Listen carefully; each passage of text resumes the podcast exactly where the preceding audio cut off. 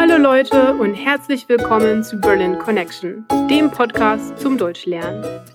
Mein Name ist Nadine, ich komme ursprünglich aus der Schweiz und wohne schon seit vielen Jahren hier in Berlin. Die Worksheets mit dem Transkript des Podcasts, mit einer Vokabelübersicht und einem neuen Set in der Vokabel-App sind erhältlich, wenn du dich dafür auf berlinconnectionpodcast.com anmeldest. Und jetzt geht's weiter mit einer neuen Folge von Berlin Connection. Heute sprechen wir über eher selten beachtete Bewohner Berlins. Fledermäuse. Diese scheuen Tierchen existieren in einer Lebens- und Sinneswelt, in die sich Menschen nicht annähernd hineinversetzen können. Sie scheinen aus einer anderen Welt zu kommen. Ihre Orientierung im Raum und das Fangen der Nahrung geschieht mit Hilfe eines Ortungssystems im Ultraschallbereich. Für Menschen ist das unhörbar. Aus dem meist geöffneten Maul stoßen die Fledermäuse regelmäßig Schreie aus. Die reflektierten Echos von den vor ihnen befindlichen Gegenständen fangen sie mit den Ohren wieder auf und erhalten so ein Hörbild ihrer Umgebung. Mit diesem Echo-Ortungssystem können Sie Objekte mit einem Durchmesser von weniger als 0,2 mm erkennen. So können Sie Hindernissen elegant ausweichen und Ihre Beutetiere fangen, wenn es sich dabei um ein Insekt handelt. Etwas anderes fressen die einheimischen Fledermäuse nämlich nicht. Die wärmeliebenden Fledermäuse können in unseren kühlen Breitengraden nur überleben, weil sie Winterschlaf halten. Dabei werden alle energieverbrauchenden Prozesse des Körpers gedrosselt, die Temperatur sinkt, Herzschlag und Atmung werden herabgesetzt.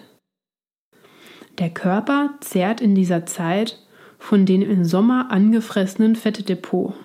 Nach dem Erwachen aus dem halbjährigen Winterschlaf suchen sich die Fledermausweibchen ab Mai ihre Quartiere aus, in denen sie in Ruhe gebären und sich um ihre Jungtiere kümmern können.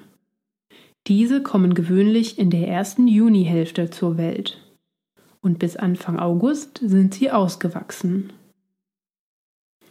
Fledermäuse haben eine ausgezeichnete Anpassungsfähigkeit an menschliche Bauwerke entwickelt.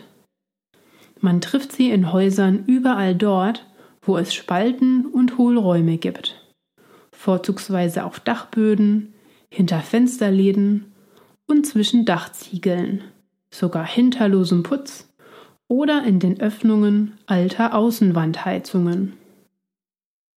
Die Winterruhe verbringen sie an kühlen, ungestörten, zugfreien Orten, zum Beispiel auch in unterirdischen Kellern oder Gewölben mit einer bestimmten Luftfeuchte. Leider werden die Tiere durch hermetische Abriegelung auch kleinster Spalten durch Wärmedämmung aus dem städtischen Umfeld vertrieben.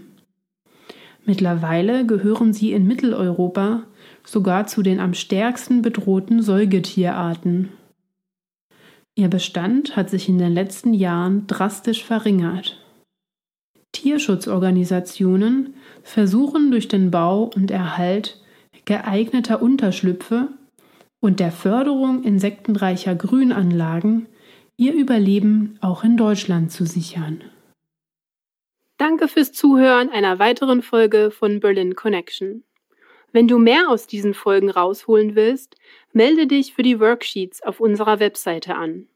Wenn du Fragen oder Kommentare hast, dann melde dich entweder per E-Mail unter hi at berlinconnectionpodcast.com oder auf unserer Facebook-Seite, Instagram oder Twitter.